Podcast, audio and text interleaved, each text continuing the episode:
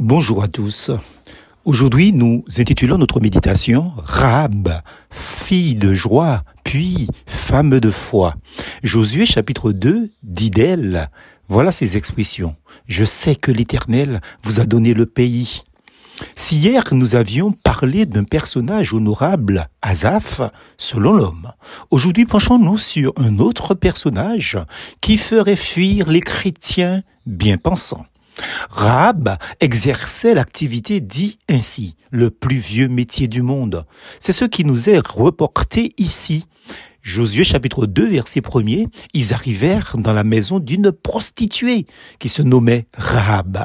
Cette pratique est si ancienne que l'on ne trouve nulle part le début de cette activité peu recommandable, certes. Une fille de joie, entre guillemets, était une expression qui s'apparentait à une femme de mauvaise vie, pour ne pas dire une courtisane ou une prostituée. De nos jours, ce vieux métier, entre guillemets, comme on dit, entre parenthèses, n'a pas disparu, au point où une enquête révèle qu'en 2012, de 40 à 42 millions de personnes se prostituent dans le monde.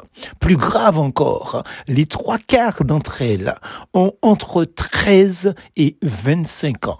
En France, selon les chiffres de la proposition de la loi visant à sanctionner les clients de prostituées de 2013, 99% des clients sont des hommes, alors que 85% des prostituées sont des femmes.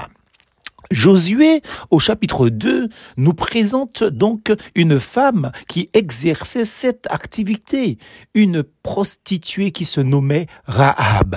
Josué chapitre 2 au verset 1er. Comme chacun de nous, elle avait une histoire triste, mais elle a cru la parole entendue.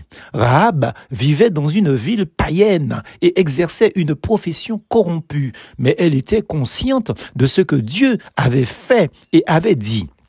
Elle dit aux deux espions envoyés par Josué au chapitre 2 verset 9, Je sais que l'Éternel vous a donné le pays. Elle en est convaincue, sachant tout ce que Dieu avait fait à la mer Rouge avec Sion et Og. Et Rahab connaissait les faits produits sur toutes les nations d'alentour. Elle sait que l'Éternel est Dieu dans les cieux en haut et sur la terre en bas. Josué chapitre 2 verset 11. C'est de la foi pratique. Pour des hommes, Rahab est un mauvais instrument qui n'a pas d'instruction religieuse. Elle nous fait penser aux religieux, les pharisiens, de l'opinion qu'ils avaient de certaines personnes, même de Jésus-Christ, tout comme nous, parfois, de certaines personnes, parfois trop promptes à juger les autres, nos semblables, notre prochain. Que disaient, que pensaient les pharisiens? Mais je cite, cette foule qui ne connaît pas la loi, ce sont des maudits. Jean chapitre 7 verset 49.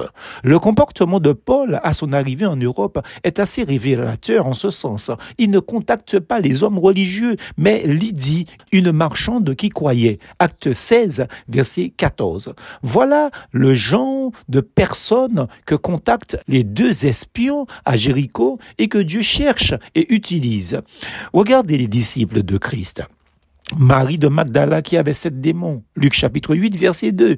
Une femme samaritaine de mauvaise vie. Jean chapitre 4. Simon le lépreux. Marc chapitre 14 verset 3. Rahab, toujours appelée la prostituée entre guillemets, est citée dans la liste très célèbre des héros et des grands témoins de la foi dans Hébreu chapitre 11 au verset 31. Mais plus honorable encore, elle est répertoriée dans la généalogie de Jésus-Christ officiellement comme parent et ancêtre du Messie. Salmon eut Boaz de Rahab. Boaz eut Obed et Ruth. Matthieu chapitre 1er verset 5. Rahab, tout à son honneur, n'a pas pensé seulement à son propre salut. Elle a voulu que tous ceux de sa famille connaissent le même salut. Cette bonne disposition de cœur correspond aux pensées de Dieu. Pierre, annonçant aux Juifs le salut par la repentance et la foi en Jésus, dit, car ce n'est pas pour vous qu'est la promesse, pour vos enfants aussi. Acte 2, verset 39. En acte 16, quand Paul arrive à Philippe, les familles des nouveaux convertis sont associées à la bénédiction. Lydie est baptisée ainsi que sa maison et la promesse du salut par la foi au geôlier lui est associée justement toute sa maison aussi. Acte 16, versets 15 et 31 à 34 aussi. Nous avons la responsabilité de nos familles, comme Rahab, et cela devrait être le désir de chaque chrétien de les voir sauvés tous. En vérité, Dieu ne voit pas les gens comme nous nous le voyons, amis auditeurs, subséquemment, avant de juger qui que ce soit pour son apparence, pour son histoire. Mais souviens-toi que si la vie t'a épargné de ces mêmes aléas, ne juge pas ton semblable. Donne une chance, voire une deuxième à ceux que la vie a meurtri. Car l'éternel ne considère pas ce que l'homme considère. L'homme regarde à ceux qui frappent les yeux, mais l'éternel regarde au cœur. 1 Samuel chapitre 16 au verset 7. En effet, s'il fallait écouter les il aurait fallu vider les églises locales de trois tiers des membres qui les composent, mais dont moi le premier, comme dit le Christ, hein, que nous prétendons imiter. Allez, et apprenez ce que signifie je prends plaisir à la miséricorde et non au sacrifice, car je ne suis pas venu appeler des justes, mais des pécheurs. Matthieu chapitre 9, verset 13. Alors s'il faut que dans mon ministère, je sois utilisé par Dieu pour restaurer et aller vers des milliers de rabats, je dis à mon Dieu, me voici, envoie-moi. Tout comme Isaïe, chapitre 6, verset 8. C'est ça la compassion. Plus fausse en Jésus.